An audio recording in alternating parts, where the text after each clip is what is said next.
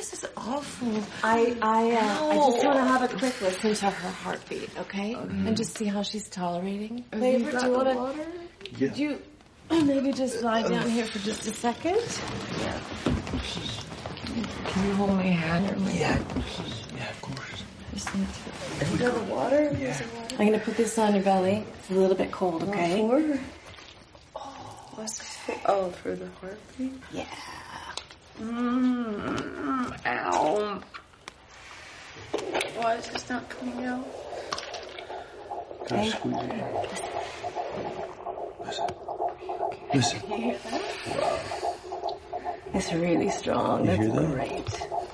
She sounds really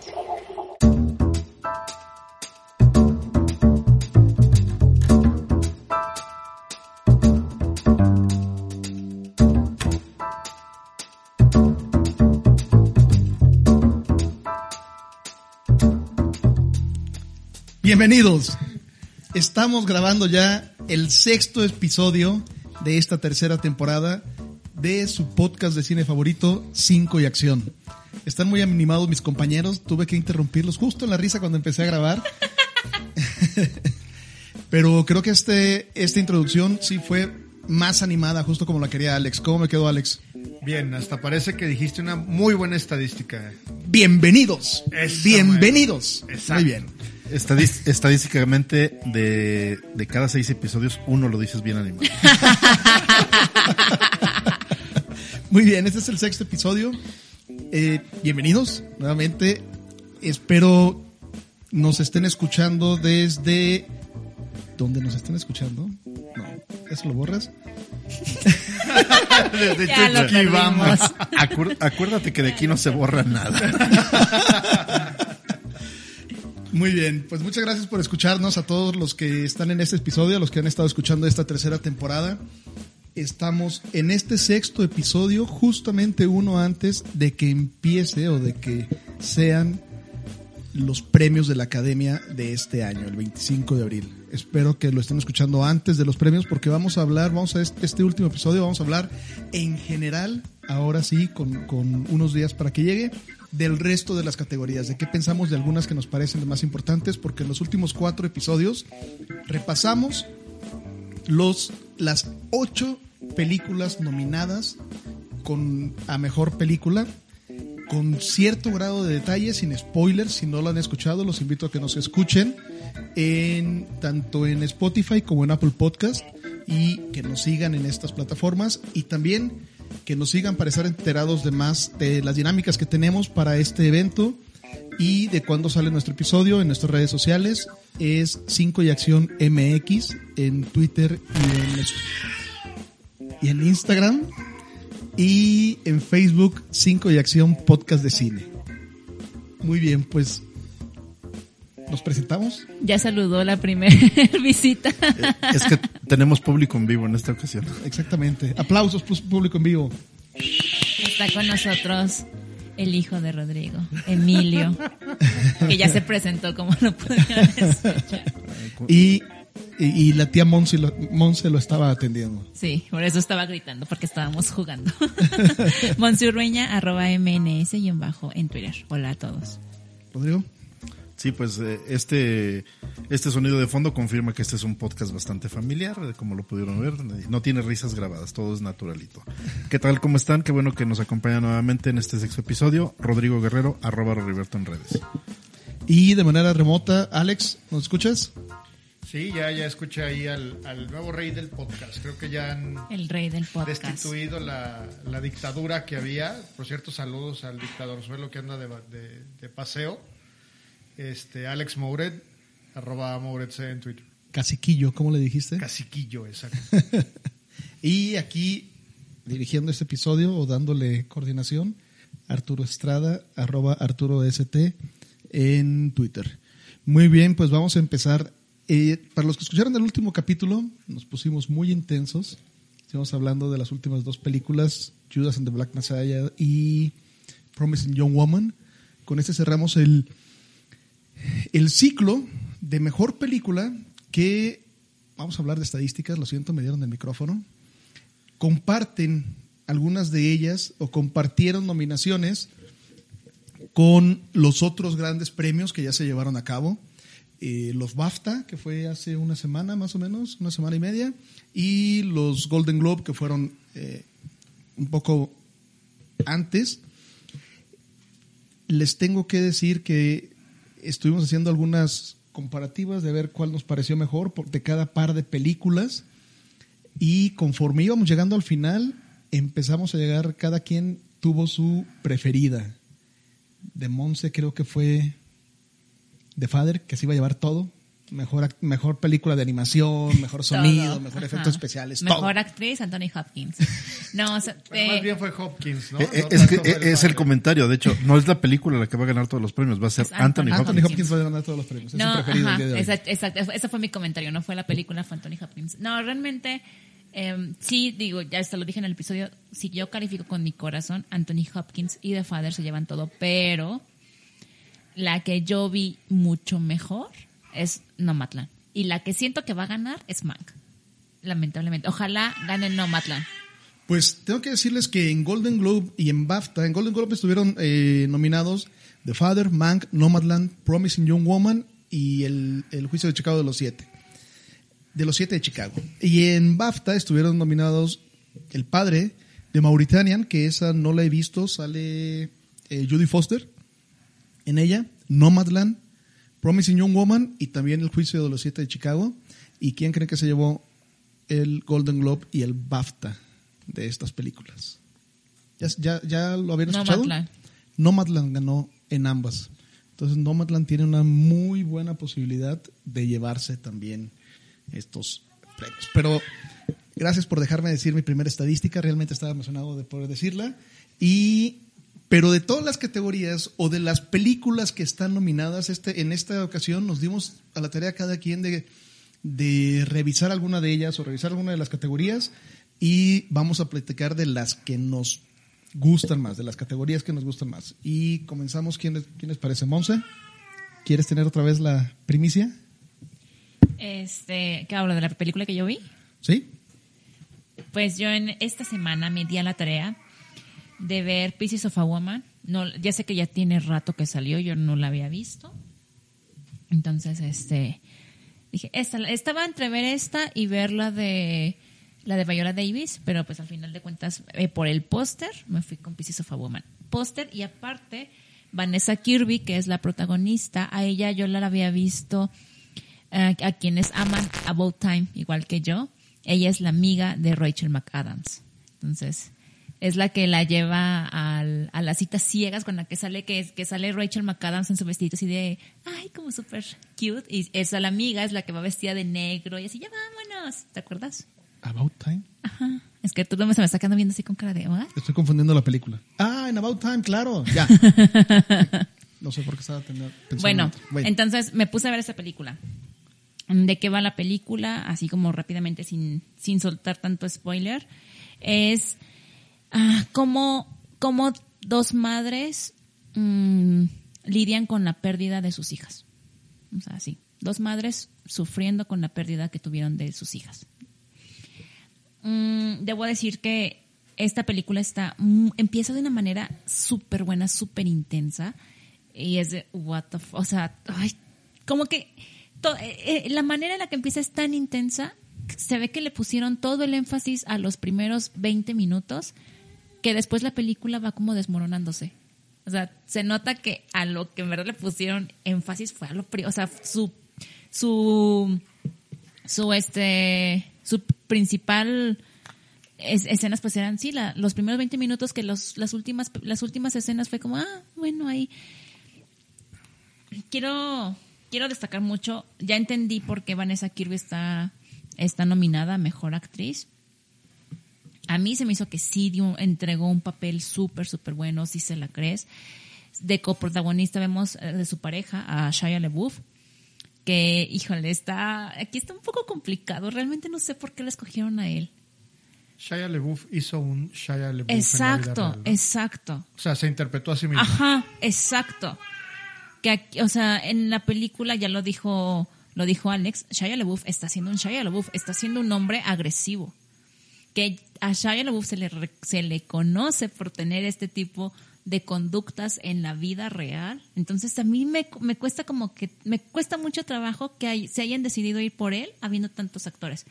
Eso sí, hace un buen papel, pero porque se está haciendo el mismo, o sea, es el mismo.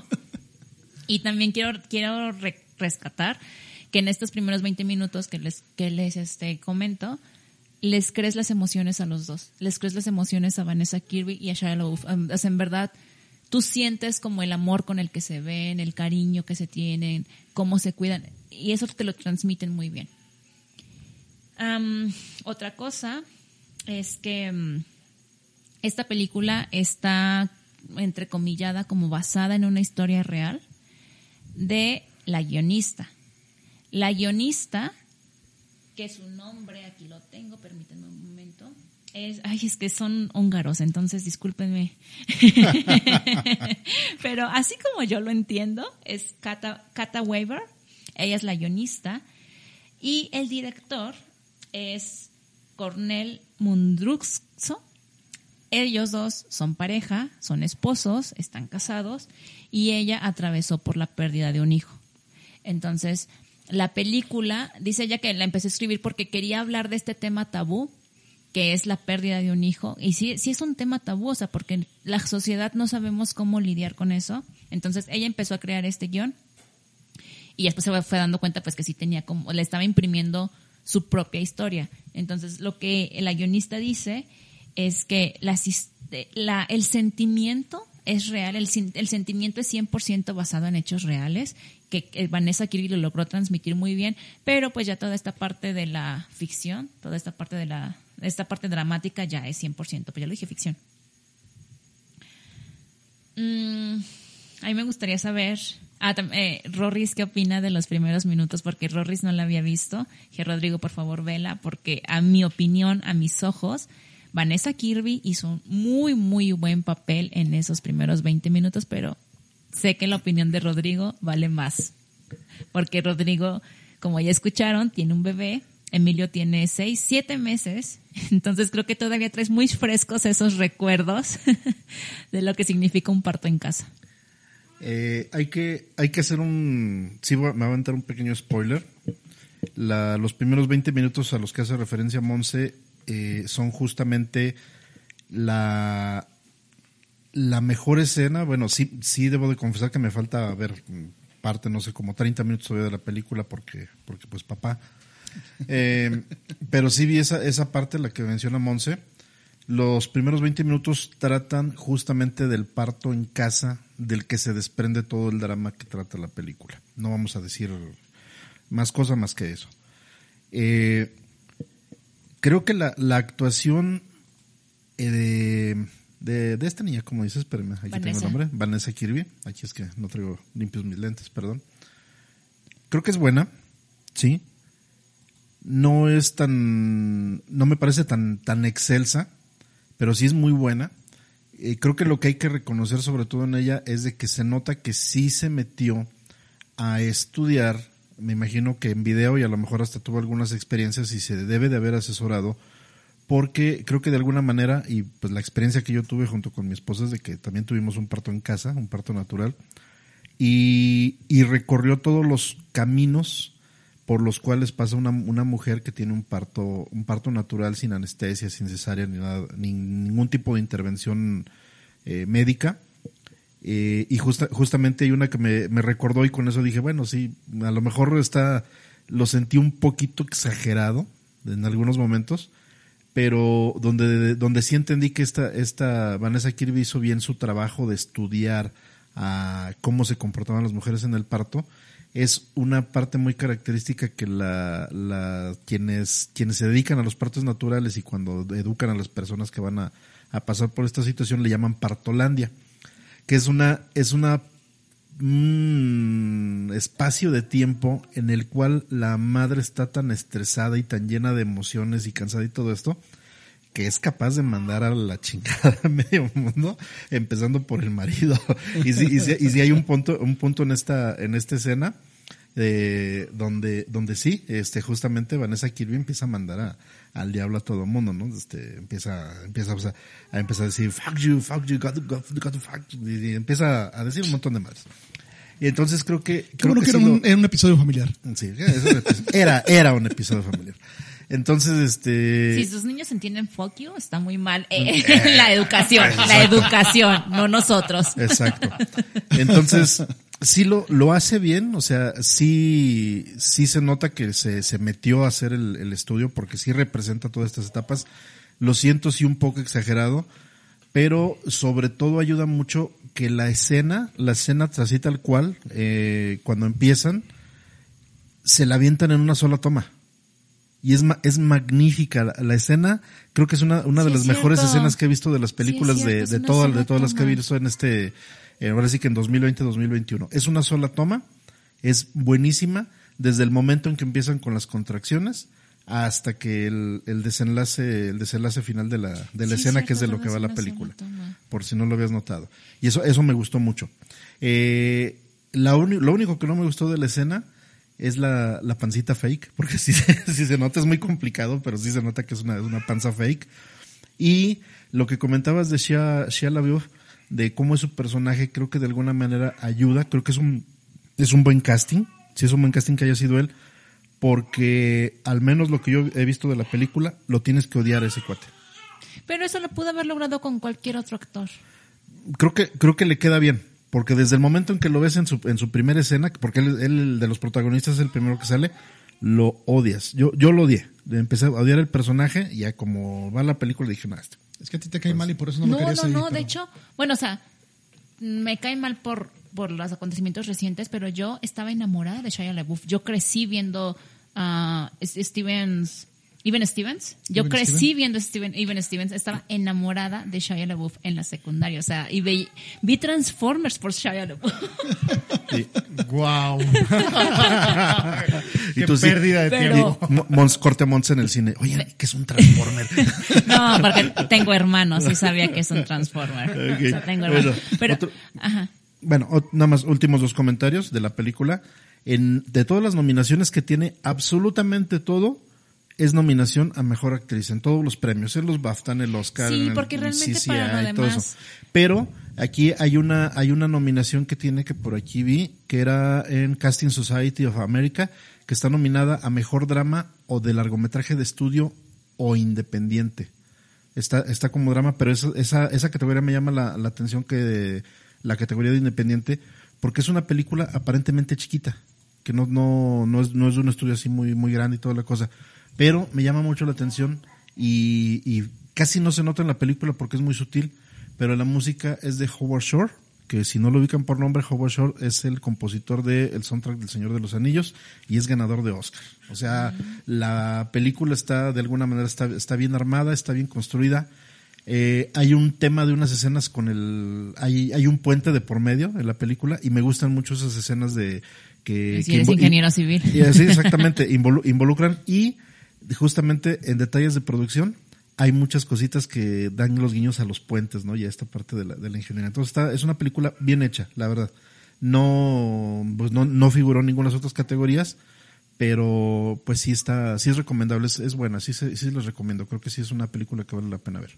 Yo pues ya les dije, o sea, me gustó cómo empezó, la, ya después se fue alentando eh, tiene una fotografía muy, muy buena. O sea, hay varias escenas que sí rescata. Aparte, Vanessa se ve preciosa, preciosa. O sea, la ves incluso en sus momentos más, más que está en el pozo, más abajo, y se sigue viendo preciosa. La, o sea, eh, desaliñada, sin este cuidado, eh, autocuidado físico, y se ve preciosa. Está hermosa la mujer.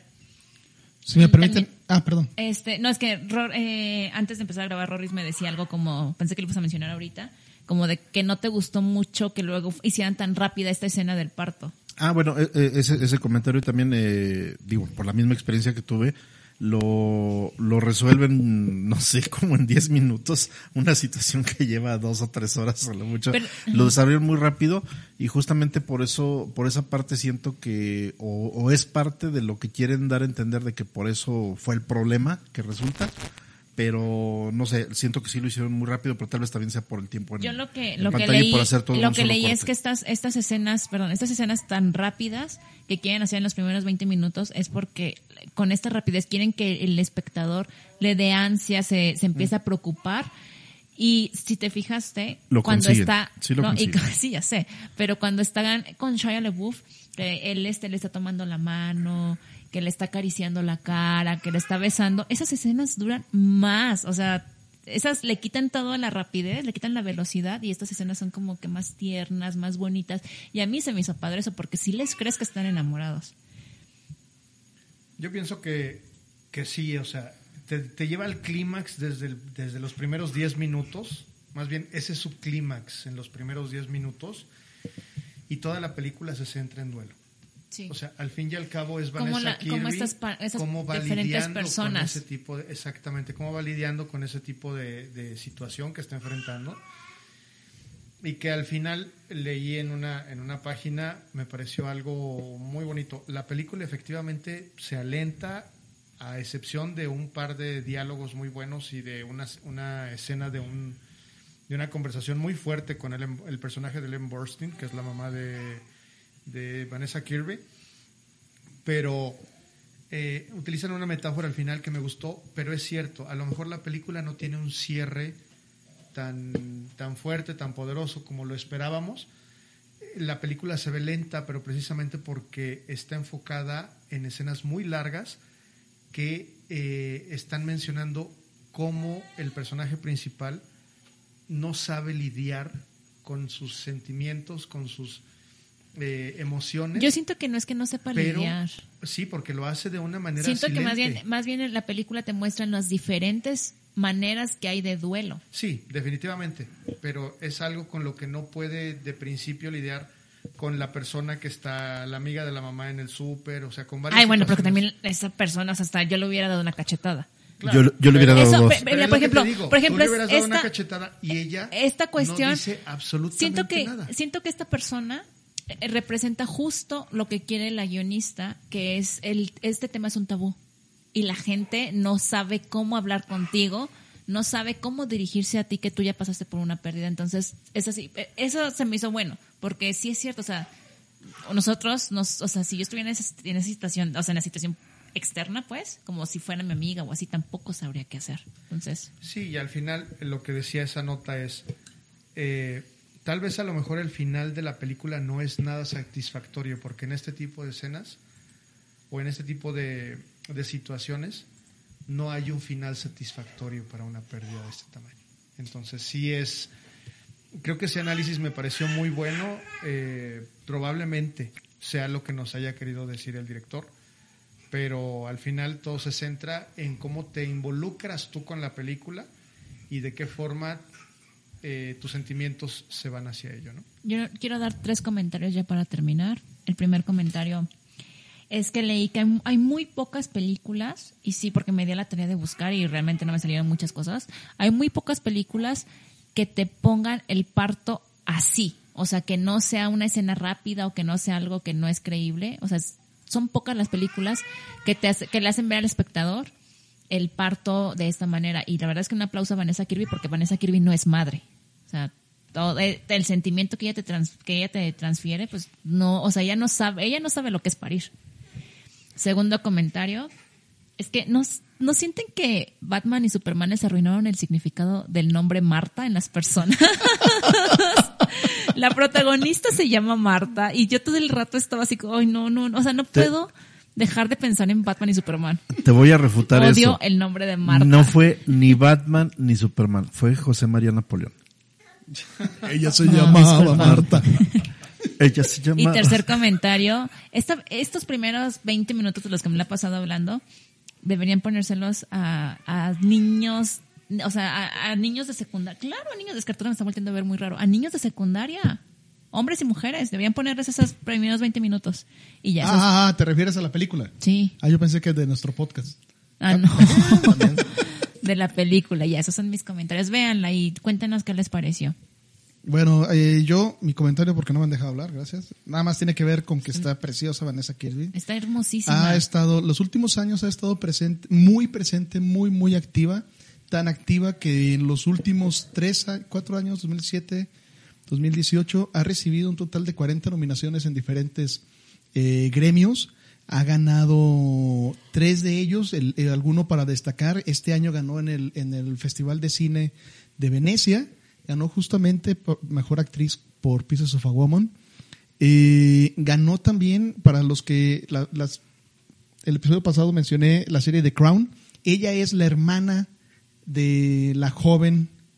Ella es la princesa Margarita. Ella es la princesa Margarita, efectivamente. Y para los que sean más de mi estilo de películas de acción y, y taquilleras, salió en la película de Hobson Shaw, de Rápido y Furioso y salió en la última entrega de Misión Imposible y está filmando las últimas dos de Misión Imposible. Yo iba a decir de cotorreo, de seguro salió en Rápido y Furioso. Y sí. Y sí salió en Rápido y Furioso. Yo la que recomiendo mil por ciento es About Time. Amo esa película. De eh, mis super favoritas. Y a Pau, a mi amiga Pau también les gusta. Tu amiga Pau. Entonces, sí, fue nominada, este año fue nominada en todos lados por su actuación. Lamentablemente, creo que el único que se llamó fue en, fue en Venecia pero creo que para ella es una buena uh, señal de ya estar nominada en los premios, porque insisto, ha estado desde el 2017 con, con, su papel en The Crown, muy buen papel, ha estado nominado, ha estado, ha estado creciendo. También está haciendo cine taquillero, pero creo que puede, si, se enfoca bien podemos verla en, en, en buenas producciones. Incluso hay una academia de, eh, una alianza de mujeres en el mundo de los del, filme, que también tiene sus premios, y ella fue nominada eh, tanto por Pieces of como, como mejor actriz, pero también como actuación más valiente, así se llama la, categoría. Entonces creo que hay que verla a Vanessa Kirby. ¿Algo más que quieras comentar? Y este episodio se trató de Vanessa Kirby. Te amamos, Vanessa. bueno, la verdad es que eh, sí, muy buena actuación, pero Frances. Frances se la lleva este año. De las que he visto, porque sí me faltan ver algunas de las nominadas a Mejor Actriz, pero yo sigo yéndome con Frances. Hablemos de... Eh, eh, pasemos al, al, espacio de estadísticas. Para Mejor Actriz están nominadas este año en los Oscars Viola Davis por La Madre de los Blues, Andra Day por en la película Los Estados Unidos contra Billie Holiday, Vanessa Kirby por Fragmentos de, de una Mujer, Frances McDormand por Nomadland y Carrie Mulligan por Promising Young Woman. Esas son las, las, nominadas. En los Golden Glove, que fueron los más eh, los que pasaron hace mayor tiempo, ganó Andra Day por los Estados Unidos contra Billie Holiday. En los BAFTA ganó Frances McDormand y en los SAG, en el Screen Actors eh, Award ganó Viola Davis. Entonces, eh, está... Está muy disperso, ¿no? Variado, está disperso. Creo que todavía no está como que la apuesta, la apuesta está interesante para ver quién va a, ganar. Muy bien. Rodrigo, tenías un tema. Seguramente va a ganar Anthony Hopkins. Mejor actriz. Sí, dígame. Adelante, ibas a platicar. Tú nos traías un tema, ¿no? Al respecto también. Pues miren, yo quiero platicar este en este episodio, espero poder eh, platicarlo, pero bueno, me iba a ir primero por el soundtrack, pero me gustaría primero comentar las películas con mejores efectos visuales. Ya, ya en alguno de los otros episodios ya habíamos este, comentado que sí estaba un poco raro los, las películas que se habían nominado en esta categoría, porque justamente todos los blockbusters y todas las películas de, de, acción y superhéroes que son las que suelen tener los mejores efectos visuales, pues aventaron todos sus estrenos hasta el año siguiente o hasta un poco más precisamente por todo el tema de la pandemia y pues está un poco raro. Así muy rápidamente están Love and Monsters, Cielo de Medianoche, Mulan, The One and Only Iván y Tenet. Eh, ah, ya había visto de estas, me faltaban ver Love and Monsters, me faltaba ver el único y, el único y original Iván, que está en Disney Plus. Ya vi Love and Monsters. Hasta antes de ver Love and Monsters, como sentía como que Tenet, Tenet era la que tenía mayores posibilidades por cómo están arreglados todos los efectos visuales y son muy complejos, la verdad. Pero después de ver Love and Monsters, que es una película que está en Netflix, es una película, eh, yo la catalogaría como como un humor muy idiota, Sí, por, por la, la, temática. Nada más así les, les platico así muy rápidamente. No, Rory Movie o sí Rory, Movie. Ah, creo que sí. De hecho, de hecho, si se acuerdan, el episodio pasado les comentaba al final que, que era probable de que les dijera de todas las nominadas cuáles era una Rory Movie. Y muy probablemente es esta, Love and Monsters. ¿De qué va? Eh, resulta ser, resulta ser que hay un, eh, un, la Tierra es amenazada por un asteroide que viene a impactarse directamente ¿Qué hacen los humanos? Pues le avientan chingos de, cohetes nucleares, truenan el asteroide y la Tierra se salva. Pero hay un daño colateral. Con la radiación de todos los cohetes, eh, cae en forma de, lluvia, o sea, se, se mezcla con la atmósfera, cae en forma de lluvia y empieza a contaminar a, a muchos, muchos seres vivos, a muchas especies y empieza a tener un efecto de gigantismo en todos los, en, sobre todo insectos, algunos crustáceos y eh, algunos anfibios, de tal manera que los eh, 100 pies gigantes, cangrejos gigantes, este, cucarachas gigantes empiezan a comerse los humanos. De hecho, de hecho dicen en la introducción, en la introducción de la película habla de que las cucarachas gigantes, que eran las que se habían puesto las más, las más perras, pues en, se habían matado mutuamente las cucarachas gigantes con el ejército de todos los. Okay, Entonces, sí, sí suena Sí, es una completamente. Este, no suena, es una. Pero esperen, esperen, eso no es lo mejor. Los humanos sobrevivientes que se refugian en, en eh, se refugian en búnkers y sobreviven de esta manera. Y, pero hay un chico que está en uno de los búnkers que está solo, o sea, ahora sí que está solo como el perro, eh, porque no tiene pareja, y, y por radio, por radio se da cuenta de que una antigua novia que tuvo, pues está viva todavía en un búnker de otra ciudad, y decide, ¿saben qué? Me vale gorro, yo me voy a ir por ella, y, y empieza empieza su aventura, eh, se avienta siete días en el mundo exterior para ir con la novia. Entonces, eh, esta era la parte que faltaba, imagínense, pero es el clásico, el clásico cuate teto que todo le pasa y que se queda paralizado si ve los monstruos, entonces imagínense por todas las peripecias, sale adelante en gran medida porque la, lo ayuda un perro, un pastor australiano, de hecho la película se desarrolla en Australia, es este, es un de esos, de esos perritos, bueno, mmm, eh, por si Australia tiene animales muy... Exactamente, y ahora imagínate los gigantes, pues está, está peor está del asunto. Entonces, eh, es una película, como digo, es tonta, pero está muy divertida. Los efectos visuales sí son, sí son muy buenos, la, la verdad. Y sí, pues, creo que sí le pueden hacer un poco de competencia a Tenet. Ya veremos cómo le van los premios, pero sí se los recomiendo ver. De todas, de todas las nominadas de este año en los premios Oscar, esta es la que se parece más a una Rory Movie. Oye, estamos viendo en Rotten Tomatoes Love and Monster, que ya me, ya totalmente tengo, o sea, me, me, me da sentido el nombre. o sea, ya, ya, entendí por qué Love and Monster. Estamos viendo en Rotten Tomatoes, tiene 93%. Wow. Yo dije, es la que más se parece. Podría apostar que Tenet tiene menos. A ver, busca Tenet. O sea que hay una Rory Movie con 93%. Sí, es que, es que es una, es una película tonta de alguna manera por la, la trama. Told you. Tiene 70% ok, si usted que nos está escuchando ahorita está todavía no hace su quiniela de, de, de cinco y acción, ah, ya le, le puede apostar a, Love and Monsters. Pues la película, si no me equivoco, está en, en Prime Video y eh, aprovechamos el medio ¿En tiempo. Netflix? ¿En Netflix está? Sí, dijo Rorris, está en Netflix. Dijo que ah, muy bien. Eh, pues aprovechamos para hacer la promoción.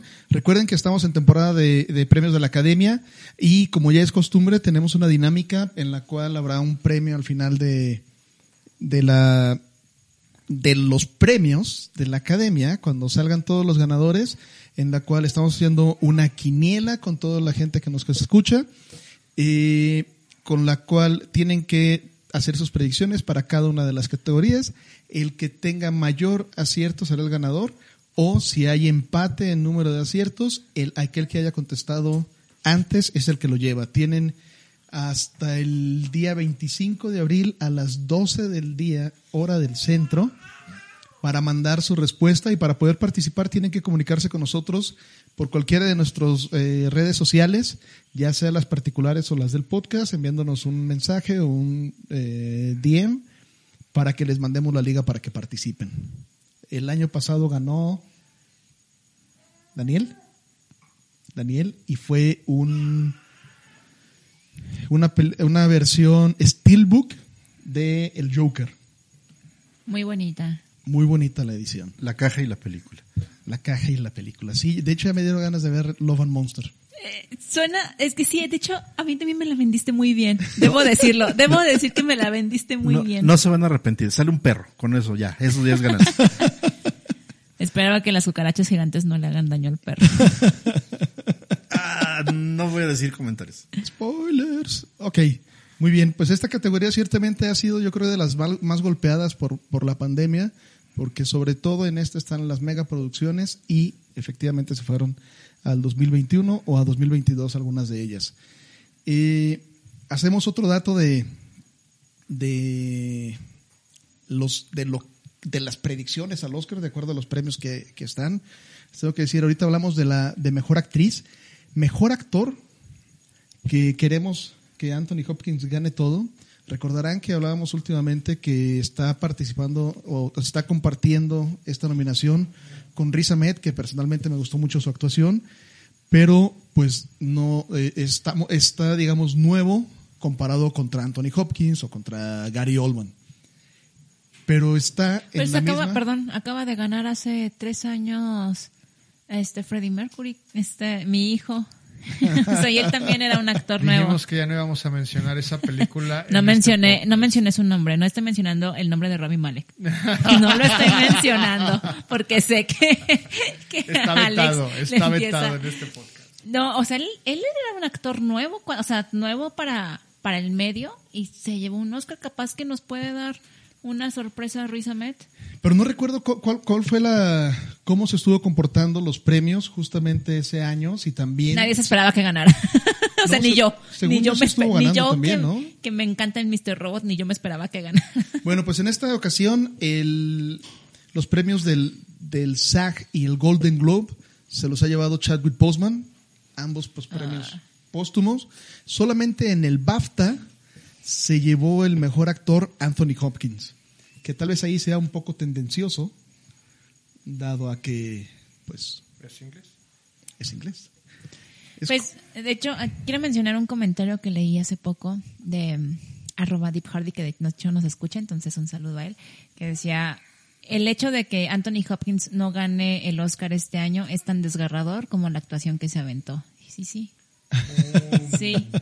La verdad sí, o sea, como que todos nos estamos preparando a que probablemente no va a ganar el Oscar, aunque lo merezca. aunque lo merezca. Pues fíjense que, por ejemplo, bueno, eso me lo voy a dejar para el final. Eh, un otro actor que nos está dando, creo yo, una sorpresa, sobre todo por el, el más sorprendido es el presidente que está ausente aquí. Es el mejor actor de reparto. Que desde que salió la película del juicio de los siete de Chicago, nuestro presidente nos habló y nos dijo el ganador va a ser Sacha Baron Cohen. Pero Van a nominarlo. van a nominarlo y va a ganar y se lo va a llevar y está compitiendo Sacha Baron Cohen con Daniel Kaluuya por uh, Judas y el, y el Mesías Negro Leslie Odom Jr. por Una Noche en Miami Paul Rashi por Sound of Metal es el mejor actor de reparto y la Kit Stanfield también su, su eh, bueno coprotagonista de Daniel Kaluuya eh, en Judas y el Mesías Negro y en los tres premios que han pasado, en las tres, eh, sí, en los tres ceremonias de premios, SAG, Golden Globe y BAFTA, todo se lo ha llevado Daniel Kaluuya. Este sí parece que va a estar, eh, va a romper la quiniela del presidente. De hecho, de hecho sí, justo ese comentario iba yo a hacer de que mm, yo apo- apoyo completamente a nuestro señor presidente. Ah. Sasha me cae muy bien, ya, ya, ya lo mencioné en algunos de los episodios cuando hablamos del juicio de los siete, eh, que hablé, hablé que me, me encanta cómo actúa este señor. Pero después de ver Judas y, ¿Quién, y el Mesías? Negro, no, de, de Sasha, este, después de ver Judas y el Mesías Negro, Daniel Kaluuya lo hace muy bien. O sea, la caracterización de Sasha Baron Cohen en, en lo del juicio de los siete es muy buena, hace bu- un buen papel, hace una buena caracterización, todo. Pero los pequeños detalles y en general toda la actitud que le da el personaje Daniel Kaluuya ah, para interpretar a Fred Hampton, que es el, es el Judas de la historia, que ya lo platicamos en su momento, le da para ganarlo ya. Y justamente con la estadística, Arturo me lo está confirmando que sí, yo también, No, eh, también siento que se lo, se lo va a llevar en Pero de Oscars. No es el También- Judas, ¿eh? No, no. Él es el Mesías. No, Daniel Kaluuya es el Judas. No, él es el No. Mesías. Ah, él es el Mesías. Judas es el otro. El Judas es la Kit Stanfield. Alguien, Acá- alguien se quedó dormido. Sí, acabo de hacer un, un oso bien feo. No, no, no. Este, y eso sí lo va a editar todo, ¿no? Eso, sí, todo, todo bien editado. No, no, no, perdón. bueno, entonces, el Mesías. Voy a, voy a modificar, el Mesías. Voy a modificar mi comentario, porque justamente, este, eh, Daniel Caluya es el que comenta todo que por estadística y por lo que se ha, se ha venido comentando los premios, el que va a ganar. Perdón, Lakey de Stanfield, con el personaje de William Bill O'Neill, de los dos actores de reparto fue el que más me gustó. Y es el que siento yo, si no, si no gana, del, ahora sí que de estos dos, si no gana, es el que yo siento que debería llevarse el premio. Pues de hecho también uno de los comentarios de, del presidente que no está, es que, o sea, Sasha le ha tirado duro a la industria. Efectivamente. Sasha ha sido, o sea, Sasha es una persona polémica. Mm. Entonces puede que, te, pues sí, te, mereces la, nominación, pero no tanto, no te emociones, no te vamos a dar el, premio. Mira, yo, yo creo que son, son aspectos muy pequeñitos, pero mira, simplemente, eh, me, voy yo por decir que es Lake de Stanfield, por así que perdón por mi error, me fui con la finta, pero hay, un, hay una escena que particularmente me gustó mucho y me, enganchó mucho en su actuación. Hay una escena en que lo están interrogando después de que lo, lo, lo agarran por un crimen que comete. Y simplemente con la actitud que toma físicamente y cómo empieza a temblar y cómo, cómo se pone nervioso y cómo reacciona ante el interrogatorio de los policías, nunca había visto una actitud como tal que lo hubiéramos visto en un, en un, en un personaje que está pasando por una situación como esta. O sea, tiene, son, son detalles si tú quieres, pero justamente son estos detalles los que muchas veces nos dejan ver cuando es un buen actor o no es un buen actor. Sasha es muy bueno, es muy bueno en el personaje integral, pero esos detallitos me hacen pensar en que lo, lo merecen más otros, otros actores de reparto que él. Pues miren, no sé si tenga que ver eh, todo, toda la polémica que, que tienen eh, las nominación justamente en actor de, en actor de reparto, el hecho de que esta película haya nominado a ambos, tanto a la Kit como a Daniel en la misma categoría, siendo que efectivamente la Kit es el actor principal, o sea, es tiene un, carácter principal. No sé si haya sido una cuestión de o un o vaya a ser una cuestión de un castigo. Eh, Daniel estuvo nominado en todos los demás eh, premios para mejor actor de reparto y la Kit no estuvo, o no sé si no le alcanzó el papel, o, que hayan intentado en los otros premios meterlo como actor principal y ni siquiera estuvo en la lista final. Voy a, voy a redimir mi error con este comentario. ¿Saben qué le dijo Daniel Caluya a Lake de Stanfield cuando se enteró de que también le iban a... tengo miedo, tengo miedo. a este poner como, como mejor actor de reparto. ¿Qué, le dijo? Volteó y le dijo, Judas.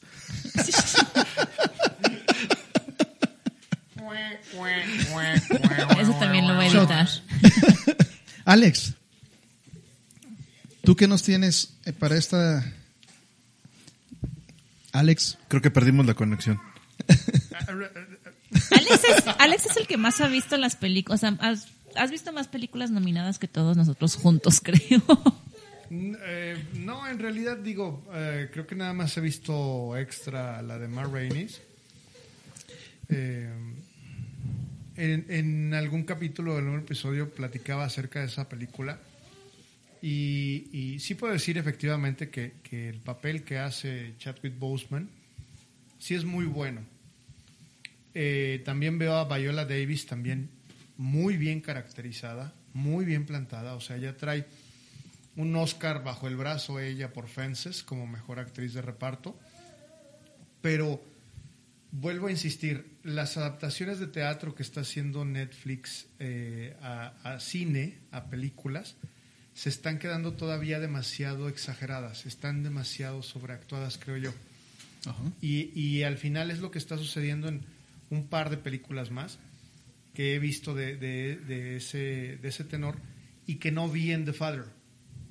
En The Father es una, es una interpretación muy específica, muy directa, pero también con mucho sentimiento, con mucho feeling. Y no hay necesidad ni siquiera de gritar para poder transmitir. Que recordemos que The Father es una adaptación de una obra de teatro. Efectivamente. Y lo que estoy viendo yo, por ejemplo, con esa de Ma es que sí es eh, el tono. O sea, el tono en el que está manejada esa película sí está muy por encima. Y es cierto, a lo mejor Chadwick Boseman se ha estado llevando a, eh, algunos premios. Eh, de manera póstuma, obviamente creo que también eso tiene mucho que ver. Mucho de tendencia. Mucho de tendencia. Eh, ojalá, y honestamente yo sí soy Team Sir Anthony Hopkins. De hecho, ayer me aventé una película de él y Ryan Gosling que se llama Crimen Perfecto o algo por el estilo. Bastante buena, se la recomiendo, está en Amazon Prime. Y, y bueno, esperemos, esperemos que la academia haga justicia en ese aspecto. Fíjate que eh, me parece interesante porque justamente en el BAFTA, en estos premios británicos, eh, tiene una, una, categoría de mejor película y tiene una categoría de mejor película británica, hablando eh, para hacer un, par de especificaciones. En mejor película efectivamente estuvo, estuvo, estuvo nominada El Padre. En mejor película británica tienen más nominaciones, son 10 nominaciones en total, y la que ganó fue Promising Young Woman como mejor película británica. Lo pongo esto eh, para decir, pues lógicamente tienen su orgullo, su orgullo británico. Eh, es, decíamos que en estos premios es donde ganó Anthony Hopkins por el, por el padre y también en estos premios ganó eh, Christopher Hampton y Florian Seller como mejor guion adaptado para el padre. Es decir, creo que sí sí tiene, dejo, sí tiene el sello de que es una obra de teatro la película. Esta semana nos fuimos a verla al cine. Me fui a verla al cine con, con mi esposa. Tuvieron la dicha de sí ponerla otra vez en el cine para, para los que queríamos verla. Tiene su parte, su parte especial. Para mí, sí se ve que es un, eh, una puesta en escena de, de, teatro, pero está muy, muy bien llevada. Tengo que decir que a mí no me rompió. Mi esposa duró una hora más o menos llorando todavía después. Pero, pero bueno, el, padre por sí misma creo que tiene mucho para entregar. Em, ah, perdón, y les iba a decir, ¿por qué mencioné Promising Young Woman? Porque en la categoría de mejor guion original, en el BAFTA, la ganadora fue Emerald Fennel con Promising Young Woman como mejor guion original. Recordarán que está compitiendo en, en los Óscares Emerald Fennel por eh, esta película, Lee Isaac Chung por Minari, Will Berson por, por la de Judas, eh, Derek Cianfrance y Abraham Marder por Sound of Metal y Aaron Sorkin por El Juicio de los Siete y Aaron Sorkin se llevó los Golden Globe en, el, en la categoría de mejor guion original. Entonces también yo creo que va a ser algo peleado, algo peleado esta... Recordarán que para ambos es su debut de, como directores. Ya Aaron Sorkin ya había estado trabajando como escritor. Emerald Fennel también es su debut como escritora. Y entonces ahí vamos a ver qué es, cuál de las dos es la que gana. Porque bueno, también está Mank. Ah, no es cierto, Mank no está, estuvo en, los BAFTA. Fíjate que como guion original yo creo que en los BAFTA puede que les haya ganado mucho el nacionalismo. Eh, yo creo honestamente que, tiene guiones originales más fuertes todavía Sound of Metal, aunque tiene también sus, sus bemoles. Eh, Ay, ese fue un chiste muy malo. Sí. ese fue un chiste muy malo, ¿eh? Perdón. No pun intended. No, exacto. No, no, no, no salió con Ay. eso. Qué mal se escuchó eso. También eso fue un chiste. Ya sé. y, y The Trial of the Chicago Seven es un buen guion. Yo creo que la película está, aunque no fue mucho de mi agrado, pero creo que está bien, bien. Pues todo depende, todo depende de cómo lo juzgues. Eso. Yo coincido con Alex, o sea, siento que el guion de Promising Young Woman es el más más débil de los que mencionaste para nominados en esta ocasión en los Oscar. Habían mencionado que el, que el guion de Minari era una de las partes fuertes de la película. O sea, una de las partes, sí, de, la película, de lo mejor que tiene es el guion, que también es la abuelita. Hay que, hay que comentar que Yu Jong Jong se llevó Yu Jong Hablando de racismo, ¿se van a, ¿Se van a disculpar por eso? Por favor. Hay que decirle a tu hermana que nos enseñe cómo se pronuncia. Gracias, Interlingua Corea. Ganó el premio a mejor actriz de reparto tanto en el SAG como en el BAFTA. De, hecho, fíjate que ahorita ese comentario que hiciste de que el guion de Minari es la parte fuerte de la película tiene total correspondencia con algo que ya habíamos dicho, de que Minari es la que tiene el presupuesto más bajo de películas nominadas en esta categoría de mejor película, dos millones de dólares. Es posible que el guion es lo que lo puso ahí y Sí, es posible que sí, también sea el que se levante. Ya, ya lo habíamos comentado, yo, yo lo comenté, recuerdo de que no me, no me había gustado que no habían explotado la fotografía, el sonido no es tan bueno, o sea, que tiene, tiene varias cosas que se nota que está, no le invirtieron mucho dinero. Más que, bueno, o sea, y lo fuerte es el guion y la actuación. Y aún así el guion, a pesar de que viene muy consistente la historia, hay ciertos puntos en el que el guion, ya casi al final, se nos cae y tal vez el cierre no es el que quisiéramos como espectadores, porque lo mencioné. Trae varios puntos álgidos la historia y de repente dices tú, ya quiero que todo se solucione como debe de ser y te deja ese como, como esa, esa situación muy abierta, muy, muy raro. Eso es lo, eh, lo que del guion como tal que no me gustó de Minari. Pero eh, lo que mencionabas, por ejemplo, en la categoría de mejor actriz de reparto, creo que a excepción de María Bakalova, de, de Borat Subsequent Movie Film, toda la categoría está bastante, bastante reñida. O sea, estamos hablando de que María Bakalova, después de lo que hizo con, con este... Robert Giuliani, eh, ¿Perdón? con Giuliani. Con Giuliani, exactamente. Glenn Close, que a pesar de que la película es malísima, A ti no te gusta. malísima la película. Acaba de hablar a que le gustan las películas para tías. Exacto. Blockbuster y todo, pero ama las películas para tías. No me gustó The Father, pero... ¡Oh! Oh, Sí me gustó The de Father. Will Smith ah, bueno, sí te gustó. Más bien no lloraste. Perdón, más bien no lloraste. Bueno, no lloré. Ok, y- Pero ve esta niña que fue a visitar a su papá en la celda.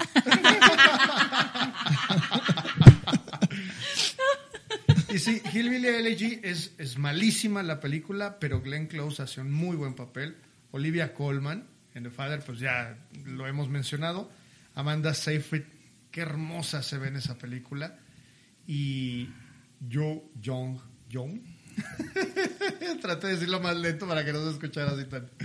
Eh, ella es también, como dijimos, de lo mejor de Minari. De hecho, ahorita que mencionas la película donde sale Glenn Close, tengo entendido, espero no equivocarme como hace rato, pero está nominada a Mejor Actriz de Reparto y también está nominada al Razzie a la peor actuación en una película. Por el mismo personaje en la misma película. Chin. ¿En serio? En serio. A ver, confírmalo por ahí. sí, sí. Amy Bueno, Ad- sigan y ahorita Amy- lo búscate a Amy Adams también, porque yo creo que sí, sí le anda Ya- ganando. ya tiene el honorario Ya ella. tiene el honorario ya del Razzie. sí. Ok. Ok, bueno, y nos queda poco tiempo. Yo no quiero quedarme sin hablar de una de las categorías que me, que me gusta bastante, que es la mejor película ani- animada. Está nominada en esta ocasión eh, Unidos, Onward, de Pixar, eh, y otra de, de Pixar que se llama Soul, esa de, estreno más reciente. Por parte de Netflix está Over the Moon, Mi viaje a la luna, y Shaun the Sheep con el Gran Hagedon o Farmageddon. Eh, y por último, una producción que está disponible en, en Apple TV o Apple Plus, ¿cómo se Apple llama? TV Plus. Apple TV Plus, que se llama Wolf Walker. Son las cinco nominadas. De estas películas, tuve la suerte de ver cuatro de ellas. La última de Wolf Walkers no la, no la, no la he podido ver. Tengo que decir que en general, bueno, mi corazón, mi gusto está mucho con... Me, me encantan las películas de stop motion. Esta no es una, una excepción, aunque creo que la historia está simple. Está simple, pero tanto la animación como los dejos, lo- los toques que tiene de cultura pop la película son muy, muy buenos porque aprovechan el hecho. Pero es, di es como cuál, una... di cuál, porque no has mencionado el nombre. Ah, de Farmageddon. Ah, Dije, ah, ok. Es la única de stop motion de las que están aquí. Bueno, pero para los la que no- única de para stop los que motion no- que son no así, los- la ubican. Es la de Shaun the Sheep, que ya te- tuvo una, una película, una parte 1 o una película en el 2015. Que está mucho mejor. O sea, la primera está buenísima, buenísima. y después tiene una serie en Netflix, eh, eh, una serie animada, también de en, en stop motion y esta película es como una yo no había visto el personaje hasta esto, me gustó la animación, me gustó el personaje, tiene un montón de referencias a, la cultura pop, lógicamente como habla de, es como una película de E.T., pero en lugar de un niño conoce a Sean. Y está, está bonita, o sea, está... Es tierna. Es tierna, está entretenida, la animación, o sea, lo que logran con la animación siendo stop motion, a mí siempre me fascina cómo logran eso, no lo vimos hacer con la computadora, a estar moviendo plastilina eh, para poder lograr, para lograr eso. Eh, pero creo que tiene otras contendientes que en términos generales de animación tienen mucho por hacer. Eh, a mí al principio de año les comenté que me gustó mucho la de Unidos porque se me hizo que tenía una buena dinámica fresca, se aventaron una historia tratando de salir de lo de lo de los personajes cotidianos, aunque es una clásica historia de búsqueda de, un poco como el camino del héroe.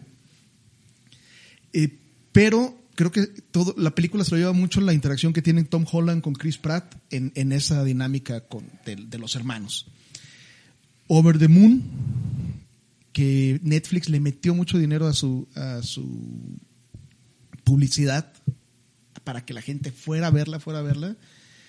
y la vi a principios de año, a mediados, a mediados, perdón, a mediados de año pasado, que, que fue cuando salió, salió en época de pandemia. A mi niña le encantó y para mí, pues como animación, es, mi, niña es un, un semáforo para ver si, si, la película está interesante o no para uno de sus públicos principales.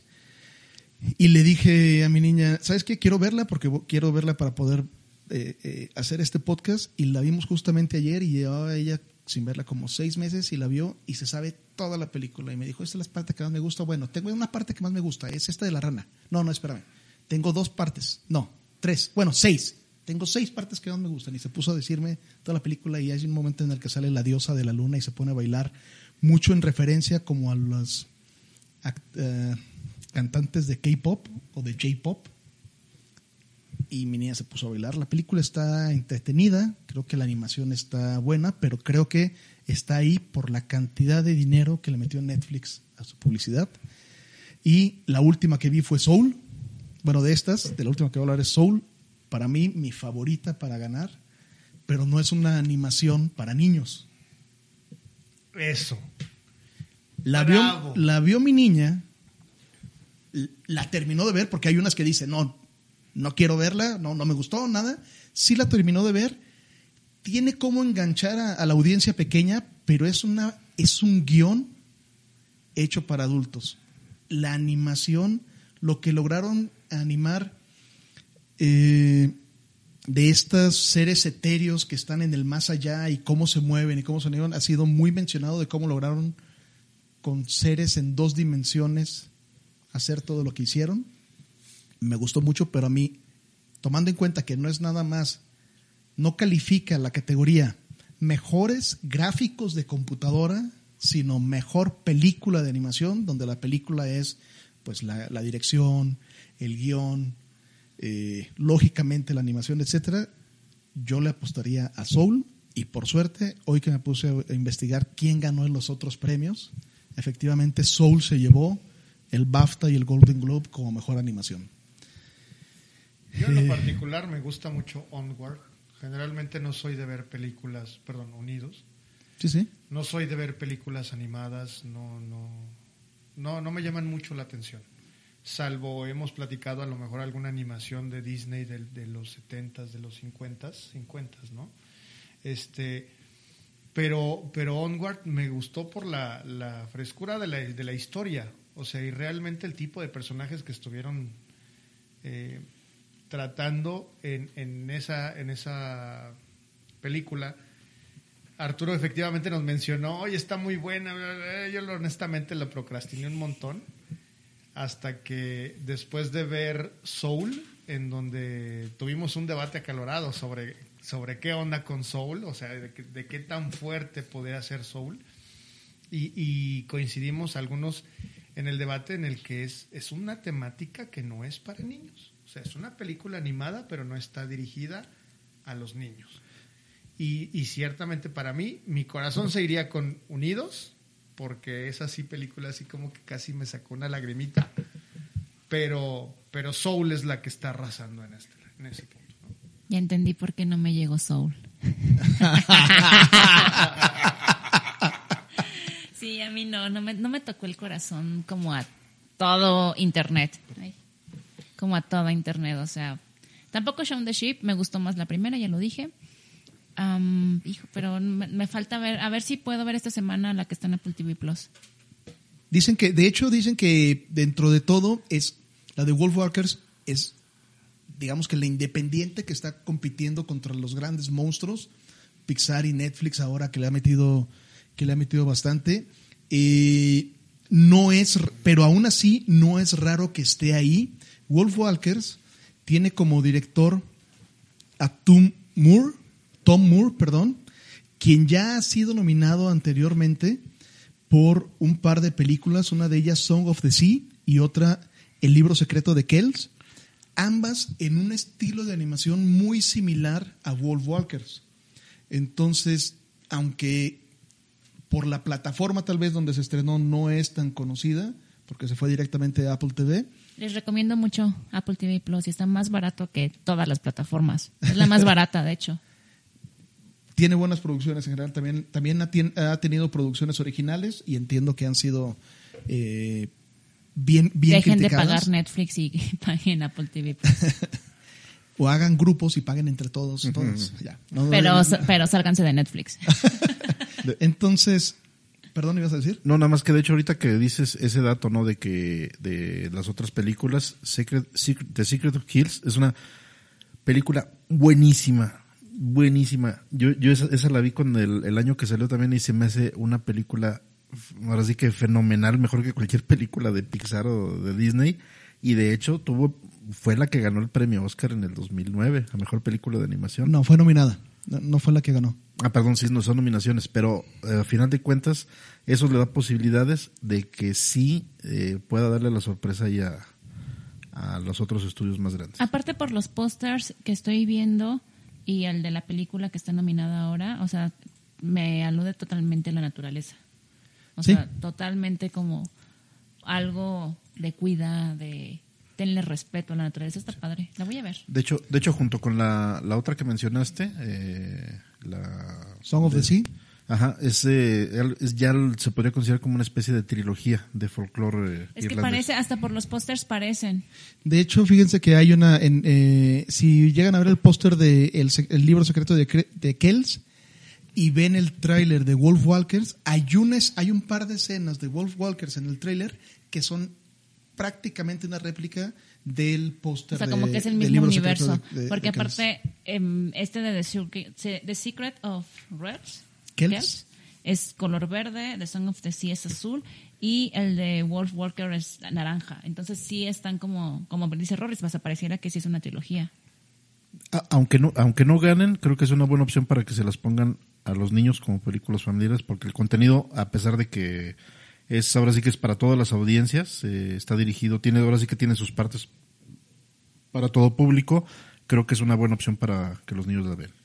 Ok, yo, yo creo que sí, va, va, a valer la pena terminar de ver esta, estas cinco películas. y yo, yo sí le recomendaría ver las cinco, creo que las cinco tienen, creo que esta vez la, la categoría está bien, está bonita, está fuerte. También hubo grandes producciones que se aplazaron, pero estas creo que, creo que cumplen con, el año. Y les comentaba que está compitiendo contra monstruos. Solamente el, director de Pit, eh, perdón, de Soul, Pete Doctor, ha estado nominado solamente los premios de la, de la Academia 1, 2, 3, 4, 5, 6, 7, 8, 9 veces. Eh, ha ganado, ganó por Op, por ejemplo, y ganó también por Inside Out como mejor animación. Entonces ya es un conocedor de qué es lo que le gusta a la gente ver. Creo que esta vez se arriesgó, insisto, porque, pero también como con, tanto con Op y con Inside Out, con Intensamente, es una esta última se arriesgó más, pero las otras también son temas internos, como, como profundos. Op es, es una chulada de película con muy buena música ¿No has visto Up? No tienes corazón. ¿Cómo? Ay, Alex no Alex ha visto. no ha visto Up. ¿Qué? No les digo que no me gustan las películas animadas. Pero Alex, tienes que verla. Es Up. La empecé a ver un día en el gimnasio y... En y el ¡Ay, no! Ya no, no, no prosigas. Corta, no corta, prosigas, ya, no prosigas. Por tu propio bien, no, No, no sigas. era broma, no cortes. De hecho, ¿Cómo es- que no has visto? es- Está perdón, perdón, hermosa. Perdón, estuvo tan intenso el comentario que hasta me activaron la retroalimentación de sonido y se cortó el sonido. Sí se grabó, perdón. Sigan, Ah. adelante. Sí, no, o sea, Alex, creo que las únicas películas que hemos visto en el cine ha sido Intensamente y... Toy Story 3, 4, la fuimos a ver al cine, 4, que híjole, no. Zootopia. Esa, n- Ay, Zootopia está hermosa, me encantó. Zootopia sí me gustó. Me encanta, Bueno, yo la amé. Pero, pero vamos como el lunes a las 10 de la noche para no... Ah, sí, evitar niños. así como, como Monse le puso tarea a Rodrigo, la, tu tarea va a ser ver Up. Por favor, vela. vas a ver Up y vas a ver también Las nueve vidas de Fritz el gato. Es una película animada también muy buena. Y la primera de Shaun the Sheep. Sí, ya esas vamos, esas vamos, también la primera de A ver, Shaun no, the a Sheep. ver, a ver, aguántense. Veré una si acaso. Up. Bueno, eh, Soul, nada más que- eh, quería hacer el comentario de, de hacer esta historia de quién es el director que se ha, que se ha animado porque también participa en, la- en, en, en el guion. Y creo que esta vez ya no fue tan sutil en meter el tema profundo, sino esta vez fue más fuerte el tema profundo del que quería hablar, tan fuerte que tuvo que meter más bien partes graciosas o partes ligeras, porque hay muchas, eh, como cuando se mete al mar y que van y que van atrapando a la gente y cómo, y cómo están dentro de, de su pasión, tan dentro que ya no viven felices. Eso se me hace algo- una serie de, de diálogos y de conclusiones que van más allá del entendimiento de un, de un niño, pero también al ver la película, como adulto, creo que tienes que ir abierto para poder eh, ver estos mensajes. Yo sí espero que gane Soul. Eh, esa sería mi apuesta. Y con esto, Seguramente sí va a ganar. Seguramente sí. Con esto, eh, pues los últimos grandes eh, nominaciones o los grandes grupos de nominaciones que nos quedaría por hablar son mejor director y mejor película. Aquí lo que dicen los, los premios para los que no digo queda una semana y que quieran participar en, en la dinámica y que no les quede mucho tiempo, les recomendaría eh, en base a, lo, a los que han ganado en los Golden Globe y en el BAFTA, Nomadland. Nomadland ganó tanto mejor película como mejor director en ambos premios. Esto habla muy bien de, de Chloe Zhao, que es directora, productora y también está compitiendo en mejor guion adaptado. Eh, mejor guion adaptado, mejor guion mejor guion adaptado.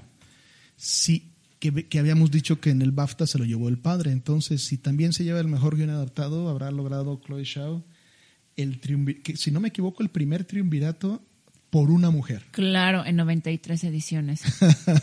ya lo habíamos platicado. No, pero, es, pero, o sea, es, es la tercera mujer En el que episodio logra que no estuviste. las- La nomina, por eso, nominación. No, sí, por sí, eso, por eso fue la, la, la nomina- la nominación. Ahora imagínate, la ganadora, Que o sea sea, la ganadora. La estadística, Arturo, si apenas van tres nominadas, estadísticamente, ¿cuántas crees que han ganado las tres? Está bien, Ninguna. les costó 100 años. Nada más, no más 100 años. No, pero bueno, es algo para, para, para darle su tiempo. Para los que no ya la han visto, nuevamente los invitamos a que vean est- esta y el resto de las películas que, de las que hemos platicado. Ojalá que con lo que platicamos les hayamos despertado más el interés por ver cine, por consumir cine y por apoyar el cine. En cualquiera de las plataformas, está bien, Netflix. Eh, nos decía a Monse que incluso ya si ve una producción de Netflix, no, no, pues Le no resta el mérito, ¿no? Y ya Eh. llevo, llevo años peleada con Netflix. Ya no me gusta lo que es en Netflix. Pero de, no de ahorita, o sea, años.